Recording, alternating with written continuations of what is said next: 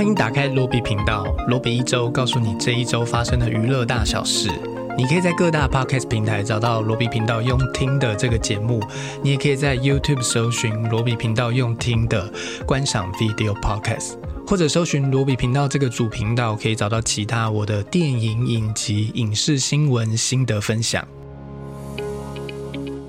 这是罗比一周的第二集 EP Two。今天现在时间是二零二二年的八月十九号。这一个礼拜的你过得还好吗？准备迎接周末到来了吗？这一周我还过了算蛮充实的。好，虽然每天都看着柬埔寨诈骗台湾人的那些新闻，看起来真的是很可怕。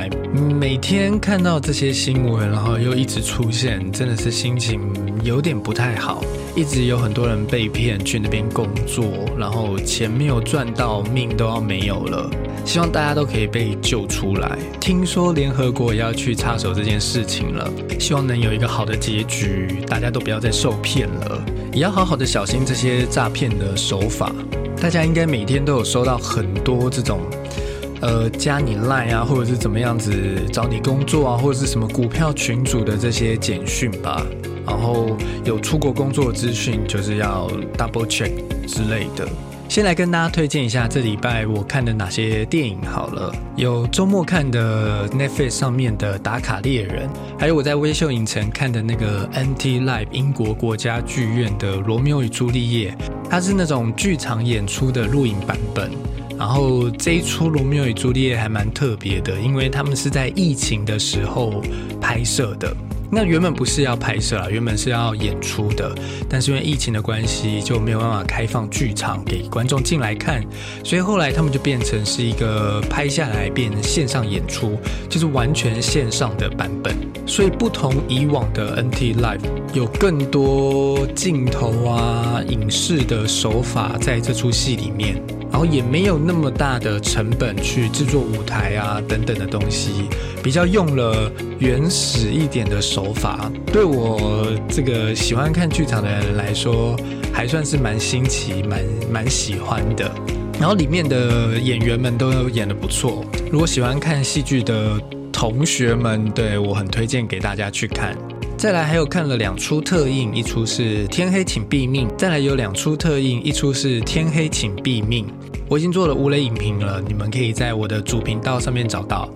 还有一部是《北斋浮世绘传奇》，这是一部日本电影，讲述浮世绘的大师北斋的故事。除了电影很好看之外，还有蛮多大明星的，阿布宽啊、玉木宏啊、英泰啊，还有主演的柳乐优弥。这部电影是下个礼拜会上映，所以应该下个礼拜会再讲到它。接着我们进入到一周新闻。第一个新闻呢是票房数字惨，古天乐十七亿拍科幻片，当众哭了。这个新闻大致就是在讲古天乐监制然后主演的一部科幻电影，叫做《明日战记》。他花了十年的时间制作，是一部特效很多的科幻电影。他想要证明，就是香港的电影产业是还可以做出科幻片来的。然后这部电影在最近在中国上映的时候，票房不是太好，不太理想，就是上映了十天只有三亿多的人民币，相比最近上映的另外一部票房很好的电影，算是差了蛮多的。然后他投资了大概也是有三亿多的人民币吧，看起来是在中国的票房没有办法回本。接下来他还会回到香港上映啊，或者其他地方，就看看怎么样喽。然后这部电影也引发了一些新闻，就是古天乐看着那个没有起色的票房，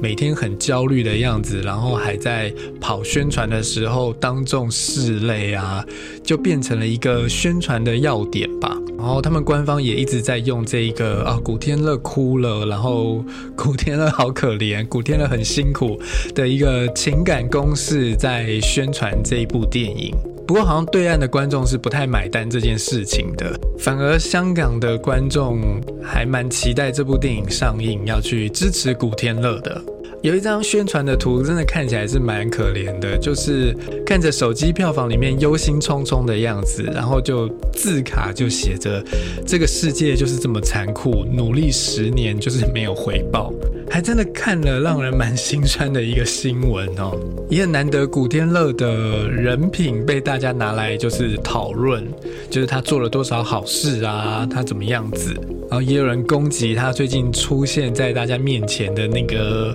脸的样子，看起来像蜡像等等的。不知道这部由古天乐啊、刘青云啊、张家辉等等这些大明星的这个《明日战记》什么时候会在台湾上映？那我看了一下评论，是说这部电影的剧情真的不怎么样。但有人说，这种科幻电影本来就是看特效的，没有什么剧情。可能期待一下这个礼拜香港上映之后，大家的评论怎么样吧。我看了这个新闻，是真的还蛮想要去看一下这部电影的。不管怎么说，毕竟这样子的一部香港电影，好像还蛮难得的。第二则新闻是六天七夜女星安海气车祸脑死，将拔管弃捐。这个新闻主要就是在讲美国女星安海气，不知道大家对这个人有没有印象哦？她在美国洛杉矶开车，然后高速冲撞了民宅之后，出了这个车祸，发生了严重。的灼伤，然后经过抢救之后，家属就公开的宣布，呃，医院已经判他脑死了，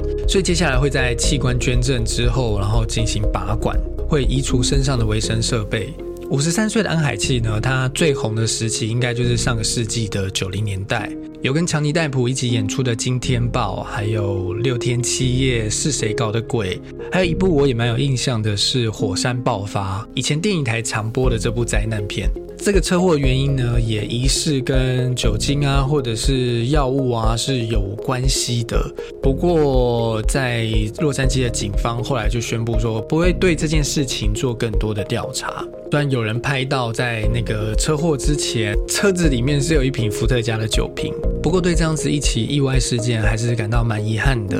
亲友最后，他的亲友最后发出的，他对我来说应该最有名的一件事件就是。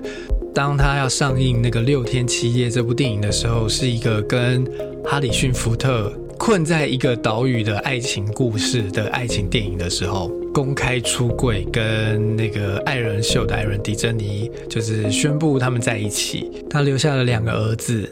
他离开人世之后，家人们声明写道：安海气拥有一颗宽大的心，他慷慨的精神感动了他所遇见的每一个人。除了他非凡的才华之外，他把散播良善和快乐视为一生的职志，我们将永远铭记他的勇敢诚实，并深深缅怀他的光芒。下一则新闻：汤姆·霍兰德 IG 突宣告再见，惊叹号，心灵快被压垮，退出社群。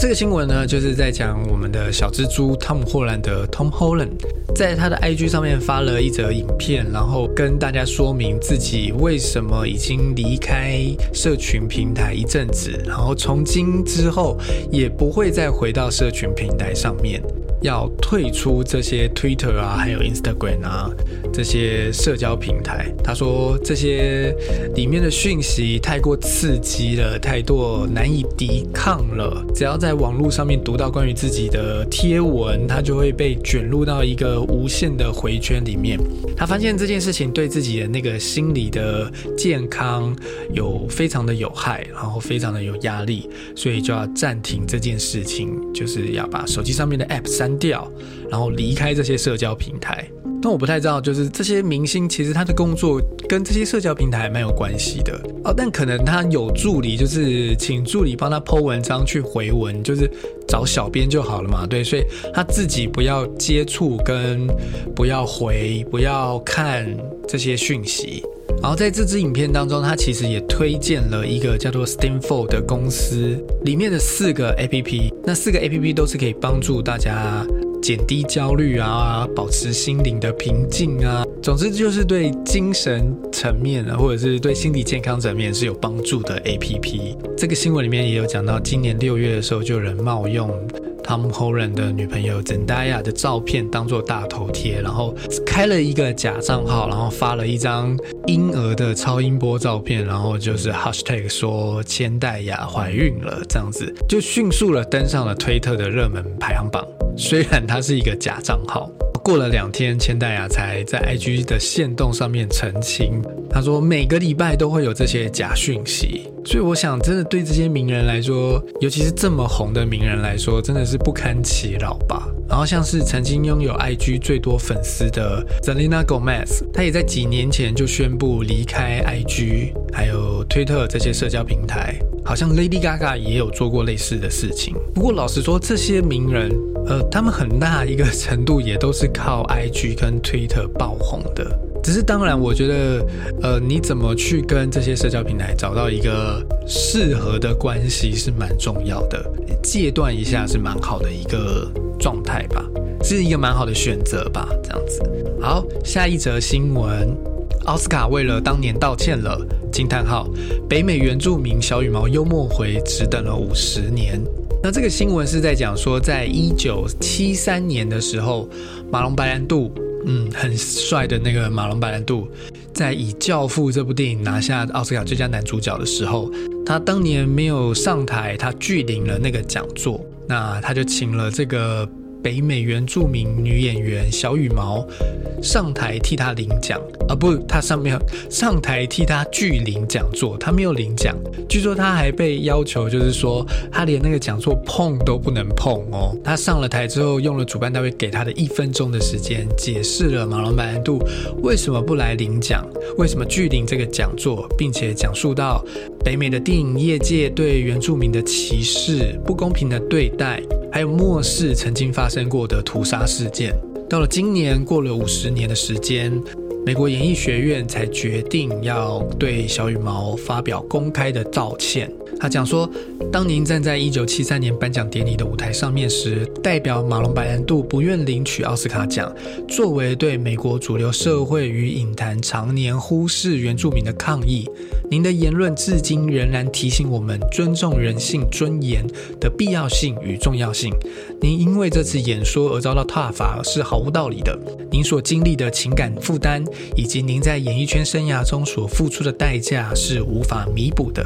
长年以来，您的勇气始终没有被承认，为此我们表示最深的歉意。那这是一个我觉得写的还蛮好的一个道歉文。关于这样的道歉呢，小羽毛他接受了之后，也幽默的回应说：“关于这个道歉，我们原住民是非常有耐心的，才五十年而已，我们需要保持幽默感，这就是我们的生存之道。”那我也不知道奥斯卡为什么决定在今年要做这个道歉的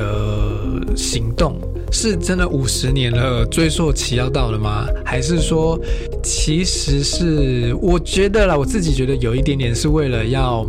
挽回奥斯卡的颜面，比如说今年发生了这么严重的巴掌事件啊等等的。奥斯卡作为一个这个好莱坞的灯塔，这么具代表性的一个典礼的一个机构，我说奥斯卡其实是美国影艺学会啦，就是举办奥斯卡的那个单位，可能希望。尽量能够洗白奥斯卡在大家心中的那个形象吧。新闻里面讲到，当年好像大家是真的很不谅解马龙白兰度为什么要做这样子的事情。比如说，你想要讲这样子的东西，你想要表达这样子的呃意见，那你应该也是自己出席。为什么是你不来，然后要找别人来上台讲这些话？所以应该是蛮多人不爽的。但我觉得那一个穿着原住民服装上台的那个画面是蛮有代表性的，而且他不需要马龙白兰度带着他上台，他是一个自己一个人上台的画面。那关于这些北美原住民的题材，其实后来最有名的就是一九九零年的《与狼共舞》，然后成为了奥斯卡的最佳影片。但在一个报道当中指出。这些北美原住民在电影中的出现还不到百分之一，在电视影集中则几乎完全看不见，没有存在，是还有蛮多值得努力的空间的。OK，下一个新闻，上个礼拜我们有讲到艾泽米勒伊萨米勒呃出包的事情，那这个礼拜呢，他发表了一则道歉声明。就就是一篇公关文吧。对，好，他起码有公开出来道歉，然后跟大家讲自己正在寻求协助了，那就算是蛮好的一个进展了吧。他的这个公开说明写到，最近所经历的这些动荡的危机时期，也让如今的我明白自己正苦于复杂的心理健康问题，而我也正持续接受治疗中。我想对所有人因为我过去的行为而感到害怕、失望的人道歉。我正在专心做我必须要做的事情，以求自己能够回归生命中那个健康、安全而且效率的状态。总之，这就是一个好莱坞名人出包之后一个非常惯用的手法，就是说要接受治疗啊，怎么的这些事情啊。我马上想到马南那个影集里面讲到的就是这些东西。最后一则新闻：知名的德国导演莫夫冈·彼得森曾执导《空军一号》《特洛伊木马屠城》等好莱坞大片，在台湾时间十七号因为胰脏癌逝世，享受八十一岁。他是一九八零年代后最具代表性的一个德国电影导演。这个导演除了有刚刚我们讲到的《空军一号》还有《特洛伊》之外，还有一部电影应该是蛮多人。呃，蛮多我这个年代的人有印象的一部奇幻电影叫做《大魔域》，然后还有跟克林伊斯威特合作的《火线大行动》啊，还有一部就是在讲传染病的《危机总动员》。都是很经典的作品，以及乔治克隆尼跟马克华伯格主演的一部《天摇地动》。接下来介绍本周要上映的新片，一共有九部电影。第一部是环球上映的《兽》，这是由伊卓瑞斯·艾巴主演的一部电影。这部电影在讲一个父亲，他的老婆过世之后，他就带着两个女儿要去到他跟妻子第一次认识的南非，并且前往了南非的这个野生动物保护区。原本是要去进行一场疗伤之旅的，可是后来成为了一个可怕惊悚的求生之旅，因为他们遇上了盗猎者，还有一些 极具危险的野生动物。大概就是一个爸爸带着两个女儿要在野外求生的故事。这部电影的烂番茄评价有七十六趴的影评人好评，但是在一般观众评分上面是不及格，只有五十七分的状态，给大家参考一下。再下一部是一部日本电影《Holic》。次元魔女，这是全川石花导演、蔡奇信、神木荣之介，这是漫画家团体 Club 的经典漫画，首次真人化并且拍成电影，找来了是原作粉丝的全川石花指导。电影在讲高中生四月一号君拥有一个看得见妖怪的能力，这一天他进入了一个可以实现任何愿望的店，店主是一个由柴崎幸饰演的神秘女子。四月一号君开始在这个店里打起工来，然后就展开了各种奇怪的事情，也看到了来这个店里面许下各种愿望的凡人，还有他们付出的惨痛代价，那就是一个第八号当铺的故事嘛。直到某一天，四月一号君许下了一个愿望，代价是付出最重要的东西。好，这是一个应该算是比较粉丝向的电影。但看完这个剧情介绍，我还蛮想看的。再下一部是《航海王》剧场版《红发歌姬》。这是我等一下要去看的电影，但它的这个剧情简介真的是少得可怜。在某个小岛上，世界上最受欢迎的神秘女歌手美英将首次公开在众人面前表演。美英拥有被赞赏为异次元的优美声音，然后会场上坐满了来自世界各地的粉丝，包含了海贼还有海军，并且关于这个歌手有一个惊人的秘密，就是她是红发杰克的女儿。可能片商觉得它就是一个航海王的电影，也没有要多做解释了。那 剧情可能就跟航海王一样，就是打来打去了吧，这样子。好，下一部《神探大战》，这是韦家辉导演、刘青云、蔡卓妍、林峰、李若彤主演的一部电影。这部电影在讲刘青云饰演的李俊是一个失觉失调症的患者，在发病之前是警队的王牌探员，屡破奇案。当年的封号叫做神探，在警方的另外一位神探阿莎饰演的这个陈怡的提议之下，为了要证明自己不是疯子是神探，他加入了一场三方团战、跳进狂徒的布局，一场要跟时间竞赛的神探大战。再下一步《永样水男孩》，以色列游泳界冉冉升起的新星艾莱斯，背负着家人的期待，来到这个位于荒漠的泳训营，与来自世界各地的选手角逐，代表以色列出征奥运的唯一一张门票。在那里，他认识了俊俏又充满天赋的奈福，两人亦敌亦友，又是竞争关系，又被他深深吸引。淋浴间的赤裸相对，更唤起他隐藏已久的潜在欲望。教练不断的警告他，赛事之前没有友谊，繁忙的练习再加上天人交战的心意，决战之日即将到来。艾莱斯决定跟随自己的感觉，采取行动。啊，对不起，一直笑场。他了解赢得奖牌或许不如赢得奈福的心。在下一部《寒山岛海战》，这是一个在讲一五九二年的朝鲜跟日军对战的故事。李舜臣将军为了这场赌上朝鲜命运的战斗，筹备了一场决一死战的战略，赌上朝鲜的命运，必须获得压倒性的胜利，展开一场史上最强的海战。在下一部是《天黑请毙命》。苏菲带着女友参加好友的豪宅趴，众人决定玩游戏度过漫长的台风夜。当游戏变得不只是游戏，而是一条条的人命时，谁能活下去，谁又该毙命？这部电影也没有办法解释太多剧情，因为呃就爆雷了，有蛮多的惊喜在这部电影当中。有兴趣朋友可以看我主频道上面有关于这部电影的一个无雷影评。再下一部是电影版的《乞巧计程车》，扑朔迷离。《乞巧计程车》是我去年看完很喜欢的一个动画。那这是他把那个动画的内容重新剪辑，再加入了一些好像有一些新的内容而成的电影版。骑脚计程车的特色就是里面的角色都是一个又一个的动物，然后每一个人物都非常的有特色，配上他们的那个动物的身份，就展现出一种很有趣的趣味性。主角是一个木讷寡言的计程车司机，在街头流转的他过着平凡的日子。有一天，他被意外卷入了一个女高中生的失踪案。最后一部电影是这个《如月车站》。这是一个改编自日本匿名版《China Two》发生的骇人都市传说。这个都市传说是在说，二零零四年的时候，有一个叫做叶纯的女生，她自己到达了一个不存在世界上面的如月车站的一个恐怖经历，然后她及时的就是发动态在这个网络留言板上面，最后就停止留言了，然后大家就开始猜想，哇。发生了什么事情在他身上等等的，然后电影应该是在讲说十多年后，有一个主修民俗学的主角选择以这个如月车站当做自己毕业论文的题材，他去调查这个事件。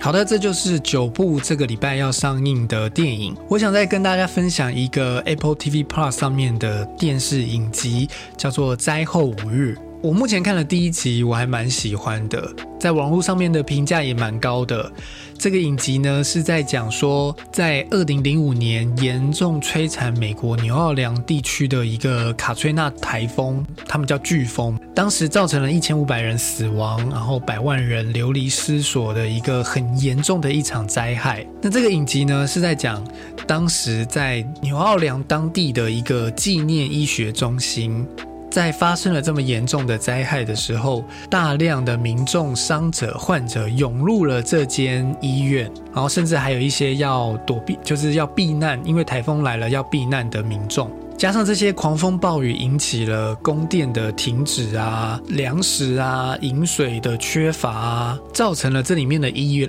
造成了这里面的医疗人员要做出很多。攸关病患生死的一些重要的决定。影节一开始就是有一队人马进入到这间医院当中，然后应该是大家都撤离了，但是当地的纽奥良地区还是淹水的状态，所以他们是坐皮筏到那个医院的。进入到那一间医院当中的时候，就发现有大量的尸体躺在地上。但是好像都是被丝带一个一个包好的，然后应该就是有调查的单位去询问说那五天发生了什么事情，怎么会有这么多人死掉？然后一个医院的负责人才娓娓道来这五天发生了什么事情。推荐大家，如果你有 Apple TV Plus 的话，可以去看一下这部影集。另外，当然这个礼拜还有上一部，呃，蛮多人应该都知道的影集，就是 Disney Plus 上面的《律师女浩克》。这个影集呢，我还没有看，但我应该会去看，蛮吸引我的。因为这个女浩克的故事，它比较不算是一个超级英雄。